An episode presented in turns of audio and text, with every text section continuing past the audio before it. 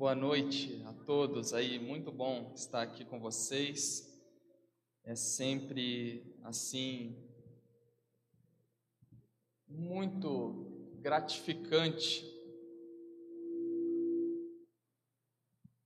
muito gratificante estar aqui com vocês e cada vez que eu venho, eu sempre vejo. É, de quem que é esse? Pode pegar. Eu sempre vejo o grupo crescendo, né? E frutificando, né? Então, pessoas novas tocando, inclusive com multidões e talentos, né? Porque tocam aqui, tocam ali, tocam lá, cantam ao mesmo tempo, né? Eu mal sei tocar a campainha e falar o de casa, ao mesmo tempo eu me perco todo, né? Então, fico muito feliz por isso, né? Ah, o Rodrigo falou que é, fui eu que iniciei o projeto aqui, né?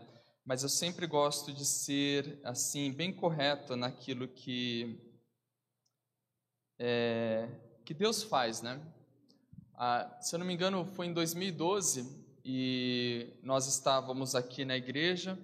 Aquela época, talvez eu estava, acredito que à frente da escola bíblica, alguma coisa do tipo. E tínhamos aqui um, uma família, que era a família da Lediane, do Rosânio, e com dois filhos que. Ah, alguém me lembra os nomes deles? O Lincoln e a Lavínia, né? E a Leidiane, eu me lembro, uma vez ela me chamou aqui e falou: Rodrigo, eu queria apresentar um projeto para você, né? E aí, é uma lição muito importante, o como nós não podemos ser preconceituosos, né? Ela falou assim: Eu quero te apresentar um projeto que é lindo, é, mas é da Igreja Católica. Você iria lá com, com a gente? Nós temos conhecidos lá. Eu falei: Com certeza, problema nenhum, né? E ela me levou é, numa comunidade da Igreja Católica que tem, não conheço muito bem, mas talvez Taboão, né? E eles estavam tendo lá o que eles chamavam de EJC, o Encontro de Jovens com Cristo, né?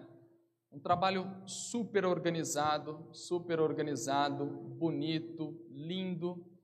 E eu achei incrível o carinho com que os padres e os sacerdotes lá da Igreja Católica é, tiveram comigo, me mostraram todo o funcionamento, como que foi a organização do projeto e tudo mais, e me deram uma apostila falando, olha, é, esse projeto funciona assim. Se você quiser replicar ele na sua realidade, você fica à vontade, né?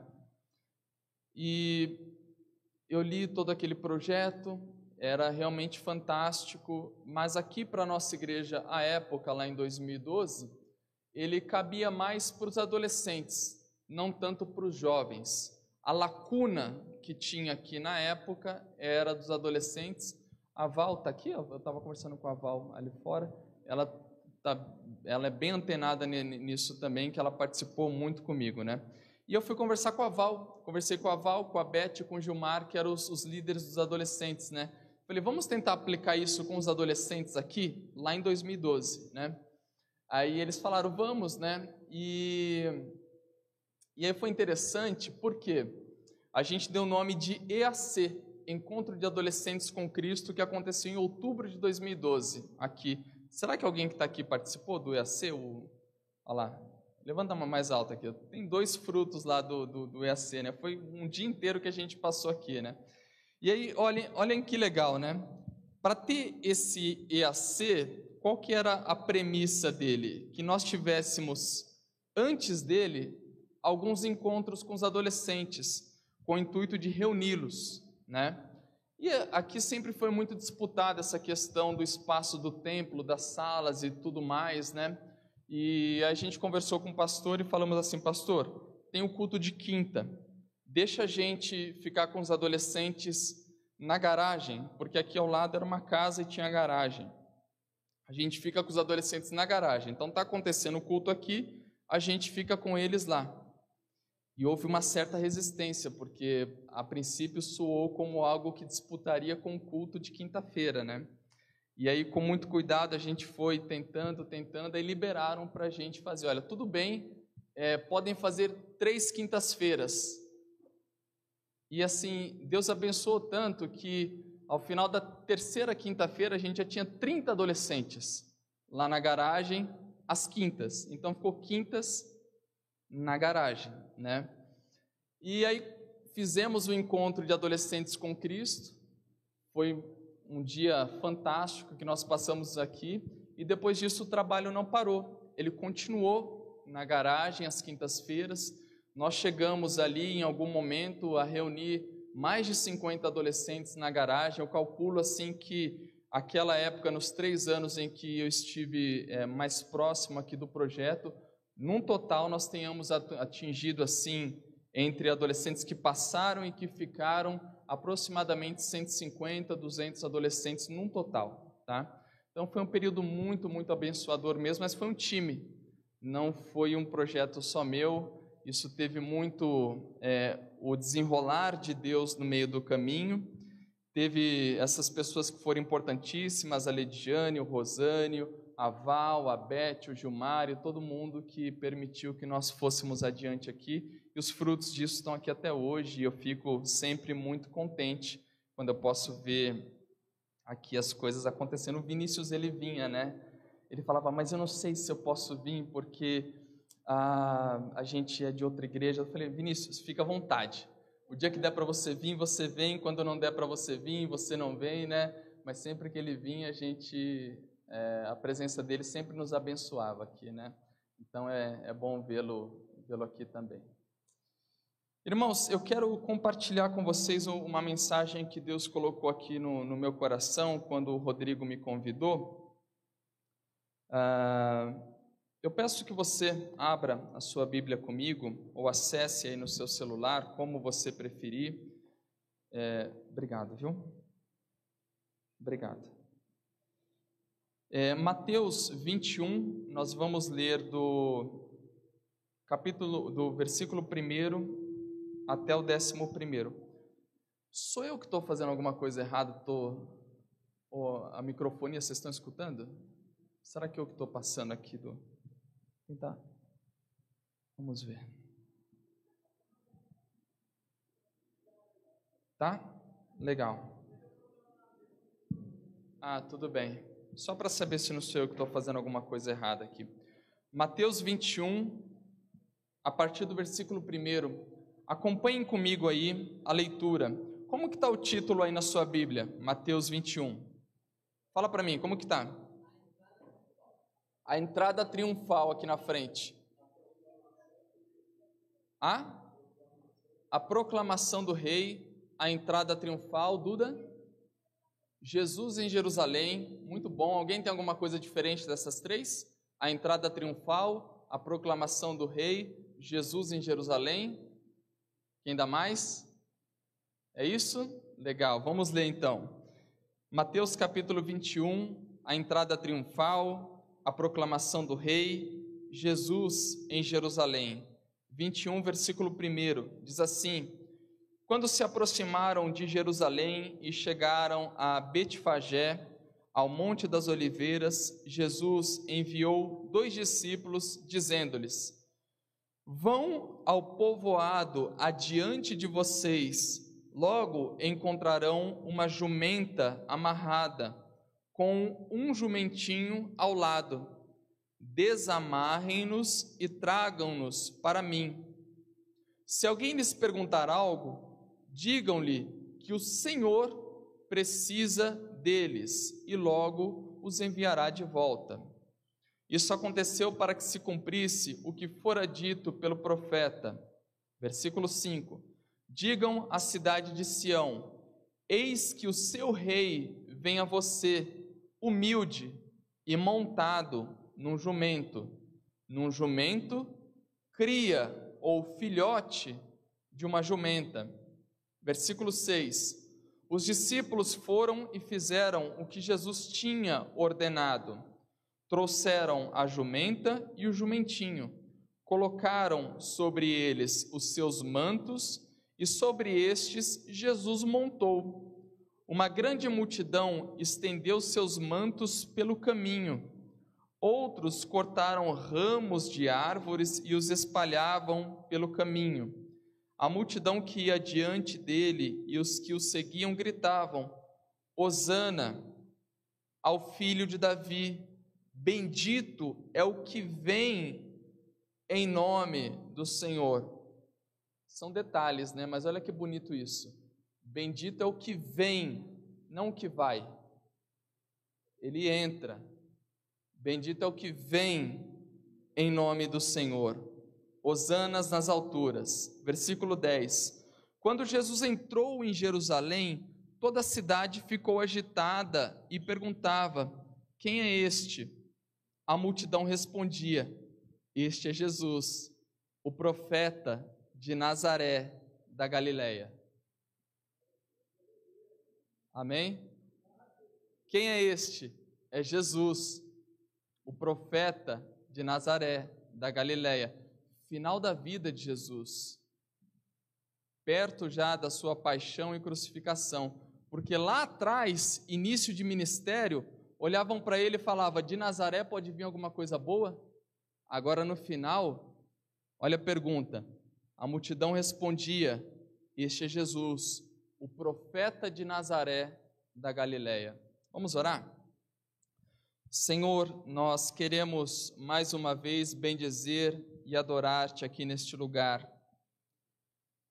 Nós já cultuamos a Ti, Senhor, de, de tantas formas aqui neste lugar, através dos abraços que nós demos aqui uns nos outros, através dos sorrisos, das brincadeiras.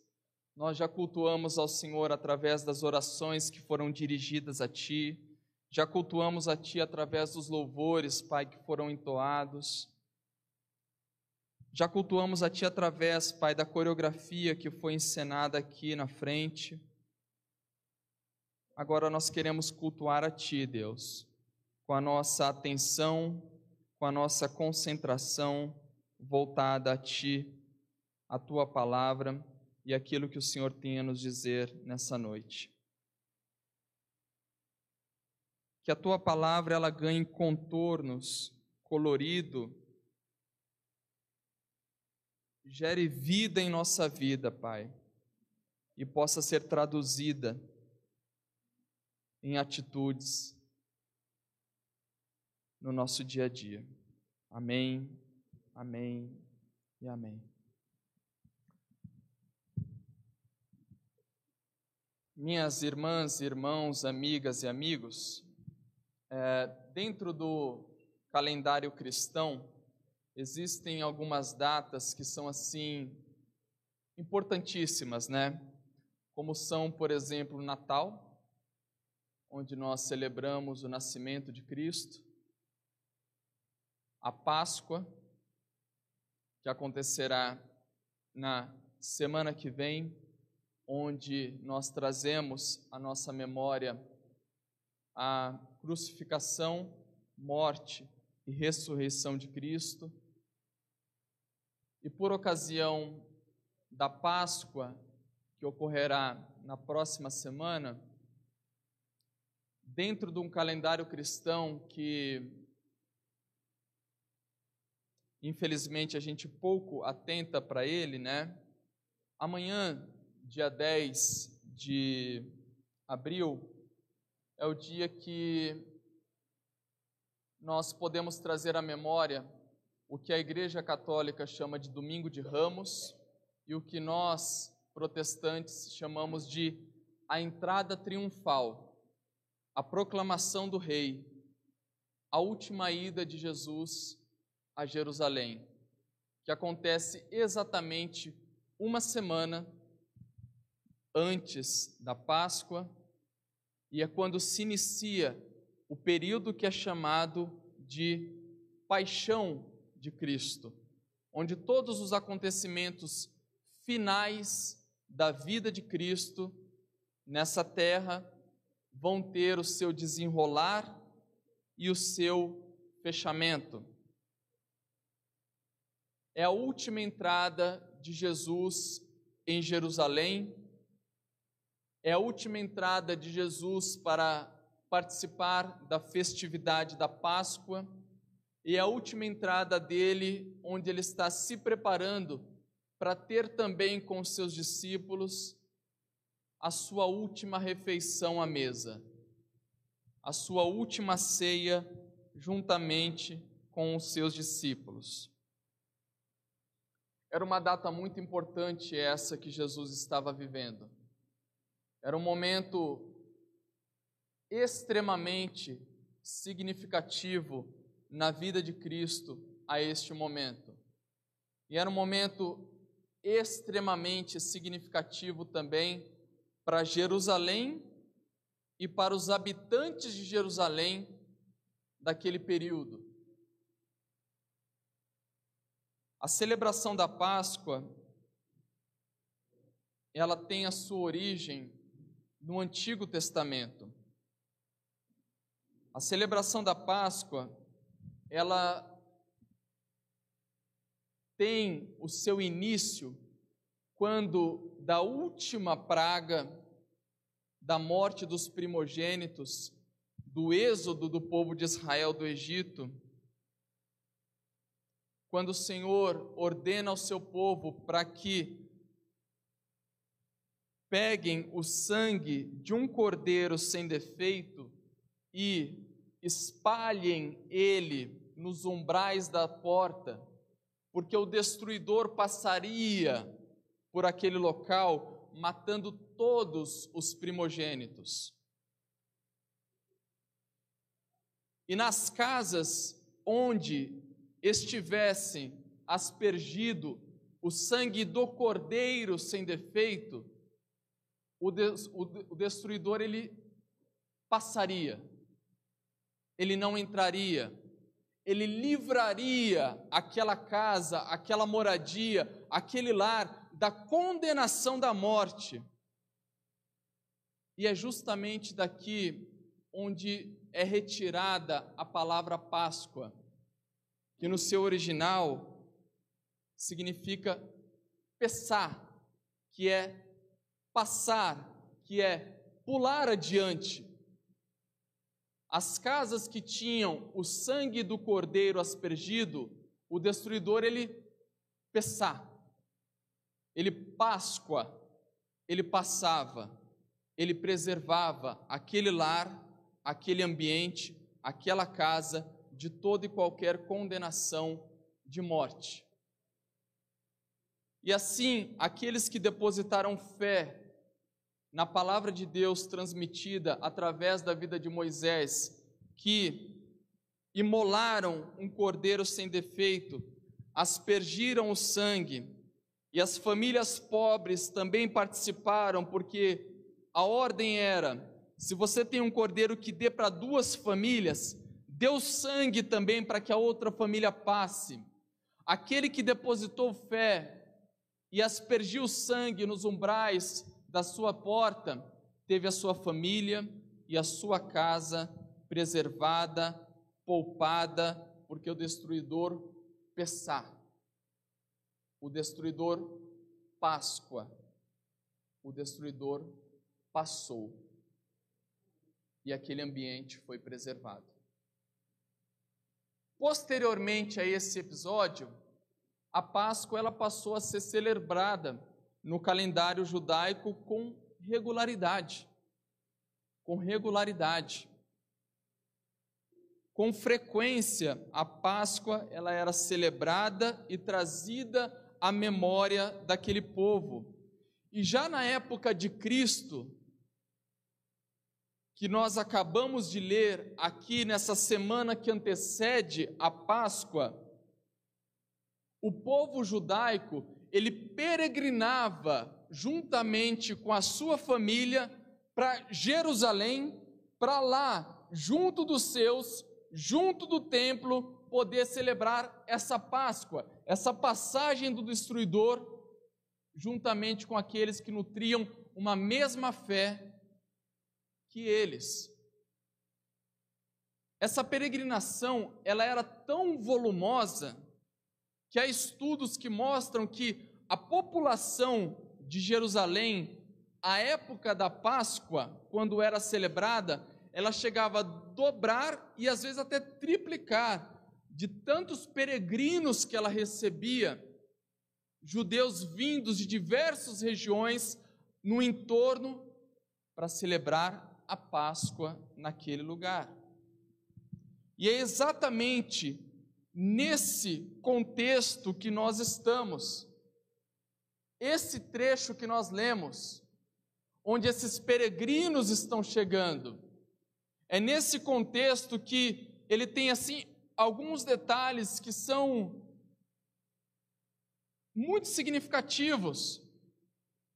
Porque nesse momento que nós estamos lendo aqui, nessa semana que antecede a Páscoa propriamente dita, Jerusalém estava ficando lotada. Lotada. Estava recebendo gente de todo lugar. Nesse momento que nós lemos aqui, o sistema religioso de Jerusalém, ele estava funcionando a todo vapor. Templo, sinédrio, fariseus, o câmbio onde se levavam animais para vender, para comprar, para trocar, tudo isso estava funcionando a todo vapor, porque a Páscoa estava se aproximando e as pessoas estavam ali se preparando para participar dessa celebração. Não apenas isso, mas nesse momento em que a Páscoa está para ser celebrada, Jerusalém está ali recebendo também inúmeras autoridades, figuras expoentes, pessoas que estavam por ali, que tinham assim as maiores notoriedades da época, estavam naquele lugar. A cidade estava em polvorosa, pulsante com os eventos da Páscoa e agora recebendo Jesus, o profeta de Nazaré, da Galileia, que há pouco tempo tinha apenas aqui dentre os seus grandes milagres ressuscitado Lázaro. Então é nesse momento que tudo isso está acontecendo. Jerusalém pulsando, e Jesus entrando, o sistema religioso funcionando e Jesus vindo na contramão de todo aquele sistema. É esse o quadro que está pintado. É este o cenário que está posto para nós a partir desse contexto e dessa introdução. E é com muita, assim, humildade, humildade porque eu tenho aprendido cada vez mais que pregar envolve riscos imensos.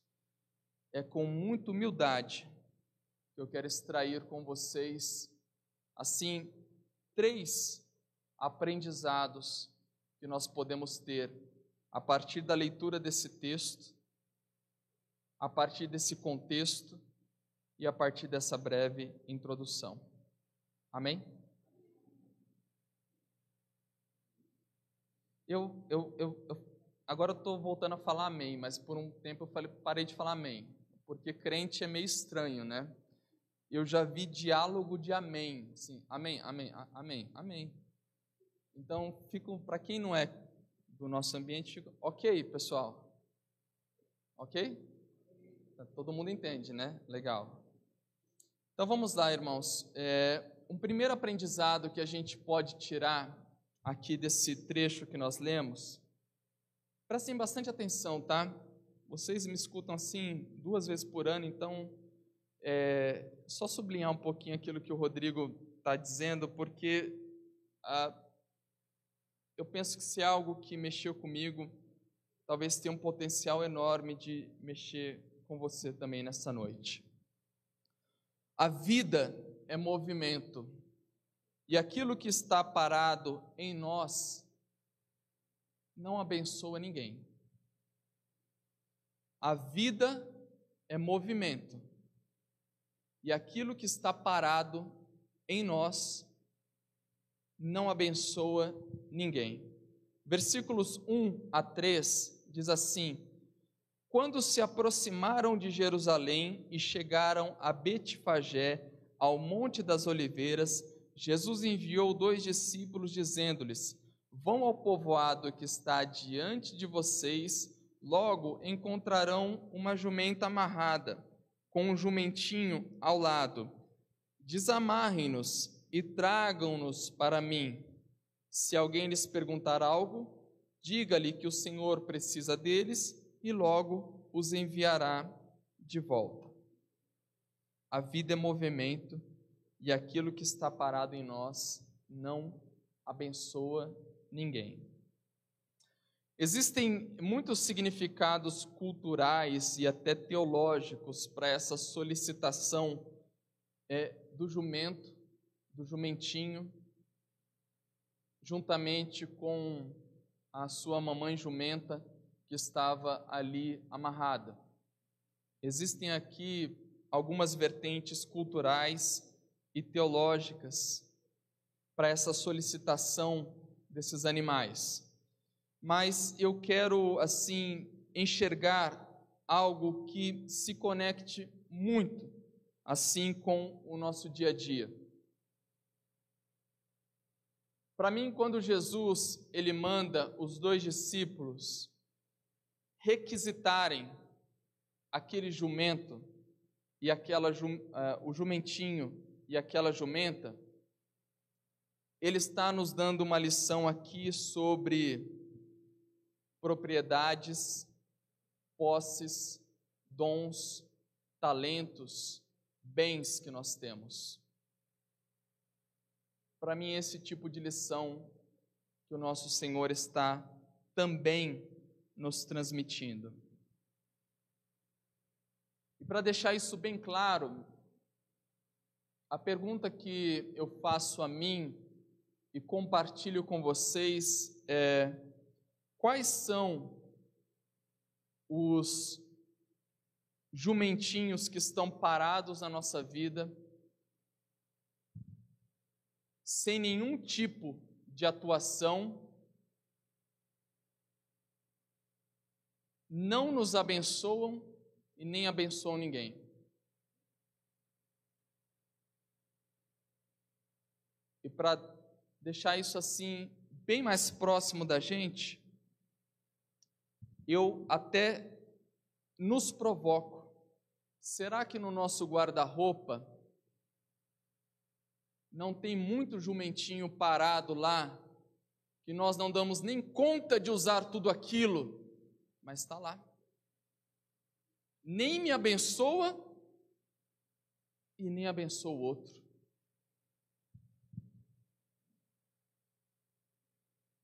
Será que ao longo da semana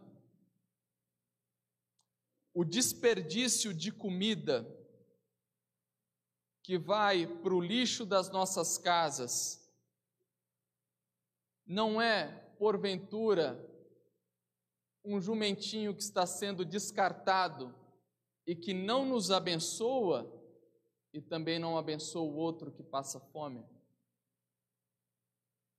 Será que porventura na nossa sapateira a gente não tem lá calçados suficientes que deem para o time juvenil do Corinthians? E estão ali parados, paralisados, não nos abençoam e também não abençoam o próximo. Então, existe um tipo de reflexão que nós podemos fazer. Não existe pecado nenhum em nós conquistarmos as coisas, termos um guarda-roupa com roupas que nós gostamos de vestir, que caiam bem em nós, ter uma sapateira com tênis que é, tragam um certo conforto, proteção e, por que não, estilo para a nossa vida. Não há nada de errado nisso. Mas há algo de errado quando isso é feito em exagero e em, em quando isso está lá parado há um tempão. Para mim não faz diferença, mas para o outro talvez faça falta.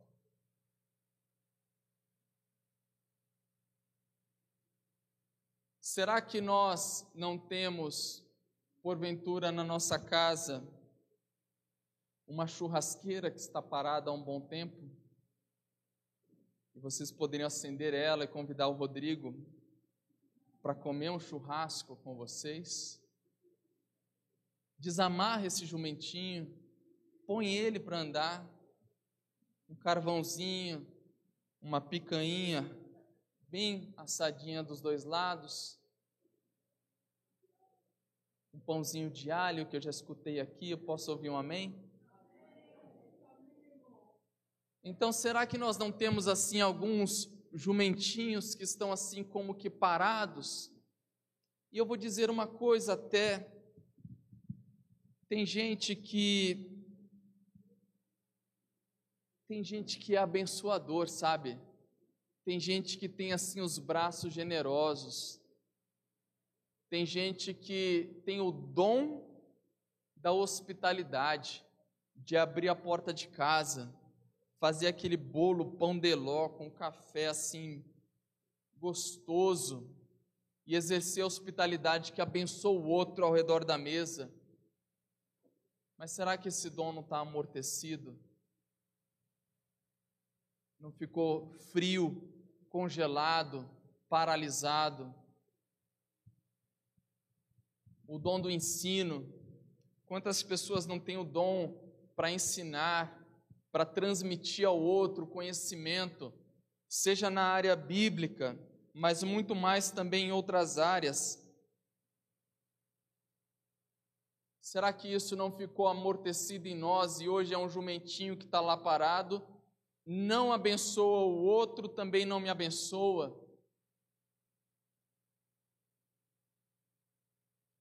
Tem gente que tem o dom da escrita, escreve coisas lindas, mas isso ficou parado. Isso ficou parado. Eu percebo que quando Jesus ele requisita esse jumentinho, tem aqui um detalhe de que ele estava lá amarrado, de que talvez ninguém nem estivesse olhando para ele. Porque ó, você vai lá, pega e traz. Se alguém falar alguma coisa, você diz que é o Senhor que está solicitando. Se não, traz, que eu vou usar do mesmo jeito. Depois a gente devolve. Irmãos, assim, de verdade, a gente tem que começar a pensar nesses detalhes nessas riquezas que a palavra nos põe e exercitar essa reflexão dentro de nós, porque eu vou dizer uma coisa: até mesmo o nosso corpo humano, nosso corpo humano aqui, ó, quando parado, ele não nos abençoa. Muito pelo contrário, o corpo parado, em situação letárgica de sedentarismo, ele nos prejudica. Mas se a gente começa a movimentar o corpo, é bênção. Ele abençoa nós com disposição, com ânimo, abençoa as pessoas que nos cercam, incentiva, motiva o outro também. Então existe um ensinamento aqui sobre as coisas que estão paradas em nossa vida e que nós devemos colocá-las em movimento porque a vida é movimento e aquilo que está parado em nós não nos abençoa e não abençoa o outro também. Talvez você tenha um automóvel que tem nele três lugares vazios e para o lugar que você vai tem dois irmãozinhos que vai também. É só abrir a boca e falar: Eu te dou carona. E a gente vai para o mesmo lugar. Eu te deixo na sua casa se você precisar. Não me é pesado isso. Existem duas das maiores empresas da atualidade, né, que elas souberam trabalhar muito bem isso.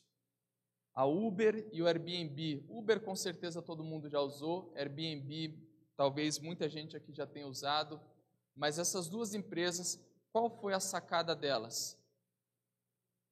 Utilizar a ociosidade de bens o Uber, na verdade, hoje ele, infelizmente, no contexto brasileiro, virou profissão por uma série de fatores. Mas a, o Uber nasce com a proposta de que se o carro está parado na garagem, não deixe ele parado. Dirija, coloque ele em movimento e seja remunerado por isso. O Airbnb, a mesma coisa. Você tem uma casa, está parada, coloca ela. Aluga a ociosidade. Então, irmãos, nós precisamos, no mínimo, nos perguntar: o que na minha vida está parado que eu posso colocar em movimento, que vai abençoar o outro e também vai me abençoar? O que na minha vida está paralisado, seja sonho, projeto, bens, propriedade, é, enfim, talentos, dons, que está paralisado e eu posso colocar isso em movimento, e em colocando isso em movimento, uma série de outras coisas começam a acontecer, isso abençoa o outro e me abençoa também. Porque a bênção de Deus, irmãos, quando ela alcança o outro, antes de alcançar o outro, ela nos abençoou. Ela passou pela nossa vida para chegar no outro. Amém? Um segundo ensinamento que nós podemos ter aqui desse texto é que a humildade cabe em qualquer lugar e a humildade ela sempre provocará impactos significativos. A humildade cabe em qualquer lugar e a humildade sempre provocará impactos significativos. Versículos 6 e 7 dizem assim: Os discípulos foram e fizeram o que Jesus tinha ordenado trouxeram a jumenta e o jumentinho, colocaram sobre ele os seus mantos e sobre ele Jesus montou. Uma grande multidão estendeu seus mantos pelo caminho e outros cortavam ramos de árvores e espalhavam também pelo caminho. Esperava-se que um rei, a essa época, que entrasse nessa Jerusalém pulsante que nós acabamos de mencionar aqui há pouco, ele entrasse ali como? Numa carruagem, com uma tropa à sua frente, uma tropa atrás, cercado de seguranças, imponente, impávido. Mas Jesus, quando ele entra em Jerusalém, ele entra de forma simples. Ele entra de forma simples, como simples sempre foi. Porque o próprio profeta Isaías, embora a gente canta lindo, lindo, lindo és, né? Mas o próprio profeta Isaías nos deixou escrito que nele não havia boa aparência, nem formosura.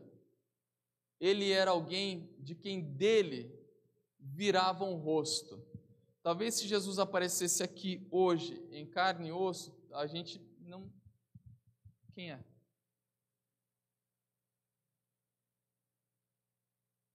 Porque se o próprio Judas, quando foi traí-lo para distinguir Jesus dos demais, ele era tão igual a todo mundo, que Judas, quando foi traí-lo para distingui-lo dos demais, ele falou: É aquele que eu dei um beijo.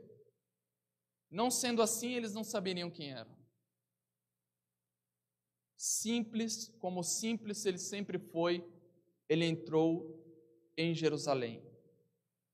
E isso é algo que se repete. A Bíblia, ela vive nos ensinando que são nas coisas simples do dia a dia que Deus opera. São nas coisas do cotidiano que estão os milagres de Deus todos os dias, todos os dias, todos os dias, todos os dias. Foi assim com Elias. Elias, quando desejou ver Deus, passou um vento forte e Deus não estava naquele vento forte. Passou um terremoto e Deus não estava no terremoto. Passou fogo e labareda e Deus não estava no fogo nem na labareda. E veio uma brisa suave, simples. E foi ali onde houve a confiança, falar: aqui está meu Deus. Aqui está meu Deus. Moisés, quando Deus levantou ele e falou: Você vai ao Egito. Você vai ao Egito. A pergunta de Moisés para Deus: Eu falo que quem me enviou? Talvez é, Moisés estivesse querendo um grande nome para falar assim: olha, o meu Deus, ah, Bill Gates, um nome bonito, me enviou. Mas Deus não está preocupado com o nome bonito, não. Ele falou: Você vai e fala que eu sou e te enviou. É eu sou. Fala, eu sou e é suficiente. E olha o rebuliço que foi feito ali no Egito, a partir da simplicidade. Daniel, quando foi levado cativo, não se deixou corromper pelos suntuosos banquetes do rei, mas preferiu a simplicidade de se alimentar com legumes todos os dias.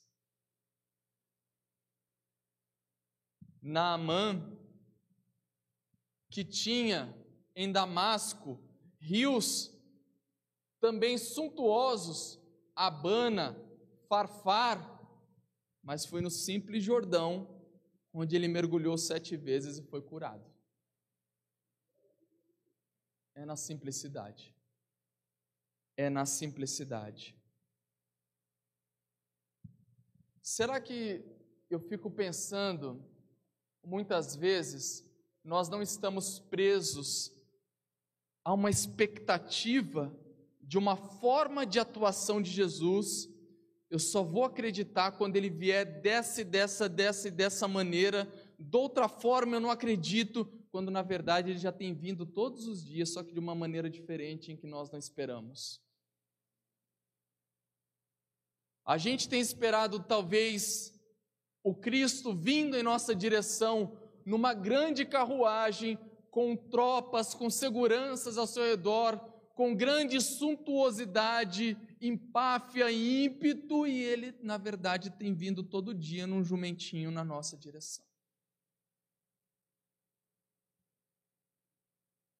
Então, existe um risco muito grande e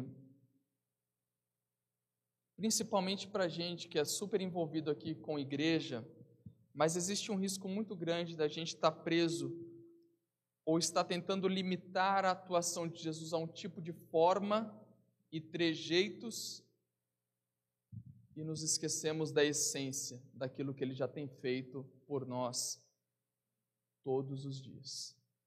Todos os dias. Porque é na humildade, é na simplicidade que entra e quando entra, sempre provoca impactos significativos em nossas vidas. Amém?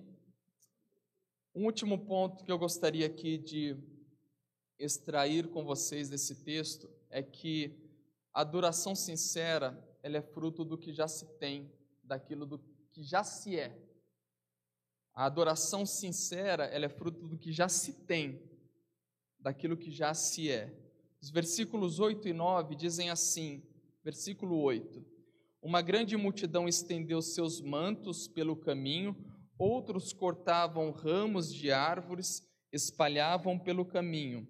A multidão que ia adiante dele o seguiam, gritando: Hosana ao filho de Davi, bendito o que vem em nome do Senhor, Hosana nas alturas. Irmãos, quem tinha mantos, estendeu os mantos. Quem tinha tecido, estendeu tecido. Quem tinha couro, púrpura, crochê, moletom, jeans, edredom, coberta, estendeu o que tinha, num sinal de reverência e adoração para o Cristo que estava entrando. Agora, quem não tinha nada disso, não ficou de fora, não. Quem não tinha tecido nenhum para colocar no chão, foi nas árvores, cortou os ramos, estendeu também, porque não ficaria de fora daquele período de adoração, daquela preparação de caminho para Cristo entrar em Jerusalém. Imaginem assim a tristeza de alguns que disseram: Poxa, se eu não tenho mantos ou tecidos para estender pelo caminho, eu estou de fora. Vou ficar de fora dessa atitude de adoração tão linda que está sendo oferecido a Cristo. Agora imagine o copo meio cheio.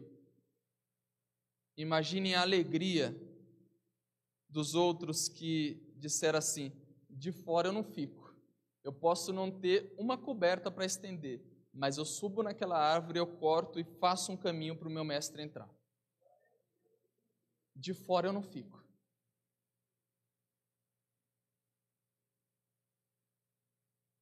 E eu que tenho assim pai nordestino, né? Não poderia deixar de lembrar de Luiz Gonzaga quando disse que olha quem está fora quer entrar, mas quem está dentro não sai. Não sai. Então, de fora dessa adoração aqui eu não fico. Eu posso não ter um edredom, eu posso não ter um, uma coberta para estender, mas eu subo numa árvore, eu tiro um ramo e preparo esse caminho para o mestre entrar. E louvavam também com vozes, dizendo: Hosana, que quer dizer salve, é um elogio, é um engrandecimento aquele que está entrando. E aí, a pergunta que cabe aqui para nós é a seguinte: como têm sido os nossos movimentos de adoração? Será que a gente está esperando assim condições ideais? Né? Então, quando eu tiver um edredom, eu adoro. Quando eu tiver um, um manto para estender aqui, eu adoro. O, o Gui até falou aqui, né? Quando eu tiver um carro, eu adoro. Será que a gente está esperando situações ideais para poder exercer a adoração? Ou será que é a partir do que eu já tenho? Eu já tenho. Porque senão a gente está cantando um monte de coisa em vão aqui, porque a gente diz que o que eu não tenho eu nem preciso. Não é verdade? E se a palavra tem poder, então o que, a gente está fazendo, né? Então é a partir do que eu tenho é com os recursos que eu tenho, a partir do lugar onde eu estou, a partir das possibilidades do agora. Se a possibilidade do agora é estender um manto e preparar o caminho para o meu Cristo entrar, eu vou estender o manto. Mas se não for com o manto, eu vou pegar um galho e vou falar: entra. Mas de fora eu não vou deixar Cristo na minha vida. Então, a gente fica colocando quando isso acontecer, mas quando eu conseguir aquilo, mas quando eu conquistar aquilo outro. Não, é, é hoje. O dia é hoje. É agora. É já. Não é depois. Deus não trabalha com dia agendado. O nosso Deus não recebe invite. É para agora. Se hoje escutares a voz de Deus, não endureça o coração, porque é contigo que Ele está falando não é com outro. Não é com outro. Todo dia, todo dia, todo dia, a partir do que nós temos. A partir do que nós temos. Irmãos, eu tenho um, e eu falo isso só para compartilhar uma experiência com vocês, tá? Eu tenho já há alguns anos uma prática devocional diária. Diária, diária, diária. Eu tenho o meu momento tem dias que eu consigo fazer isso em conjunto com a família, eu faço. Tem dias que eu faço, a maioria dos dias eu faço sozinho, mas todo dia eu faço. Todo dia, todo dia, todo dia. Irmãos, tem dias que eu faço o meu momento devocional e o céu desce. Sabe, eu sinto Cristo me abraçando, parece que Ele está de fato aqui comigo, e eu canto, e feio demais, mas eu canto, é, eu oro, eu intercedo, e aquilo é bom, eu saio dali, glória a Deus. Mas todo dia assim? Não. Tem dia que eu entro, faço as minhas leituras, as minhas orações e sigo minha vida. Agora, é porque tem dias que o céu não desce que eu vou deixar de fazer? Não, eu continuo fazendo esses todo dia, todo dia, todo dia, na expectativa daqueles. Porque eu sei, não sou eu que agendo horário para Deus trabalhar.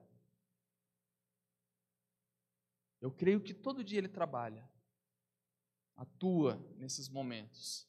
Mas tem dia que Ele fala: hoje eu vou dar uma amostra para o Rodrigo do, de quão grandioso será. O que eu quero dizer com isso é que se a gente ficar esperando só as condições ideais, olha só aquele dia em que o louvor está perfeito, está tudo afinadinho, naquele dia eu levanto a mão, eu louvo e saio da igreja assim como que levitando. Hum, talvez esse dia aconteça quatro vezes no ano.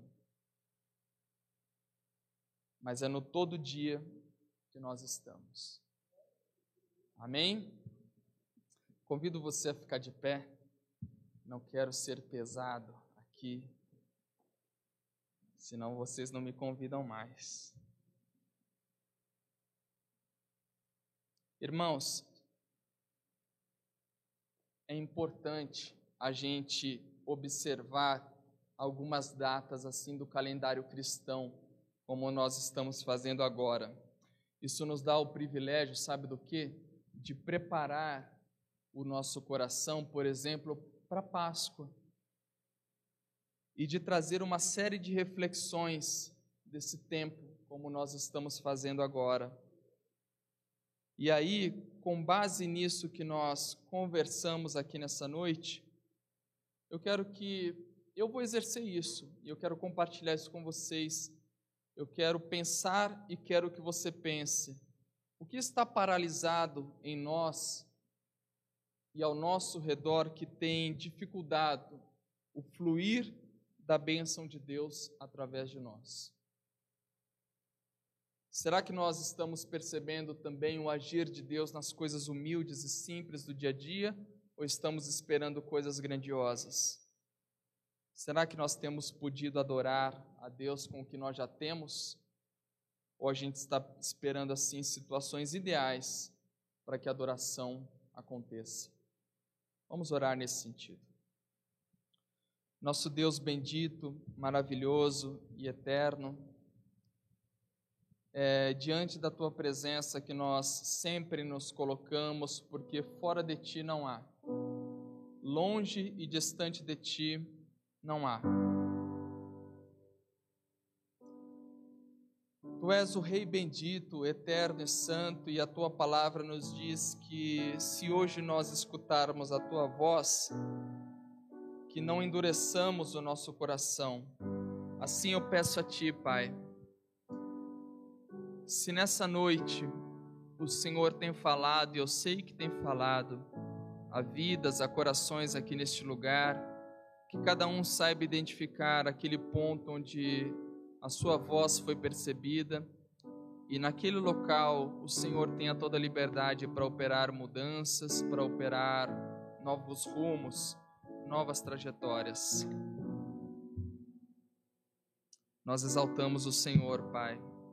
Nós queremos estender diante de Ti, Pai, os nossos ramos, os nossos tapetes mais bonitos e mais belos.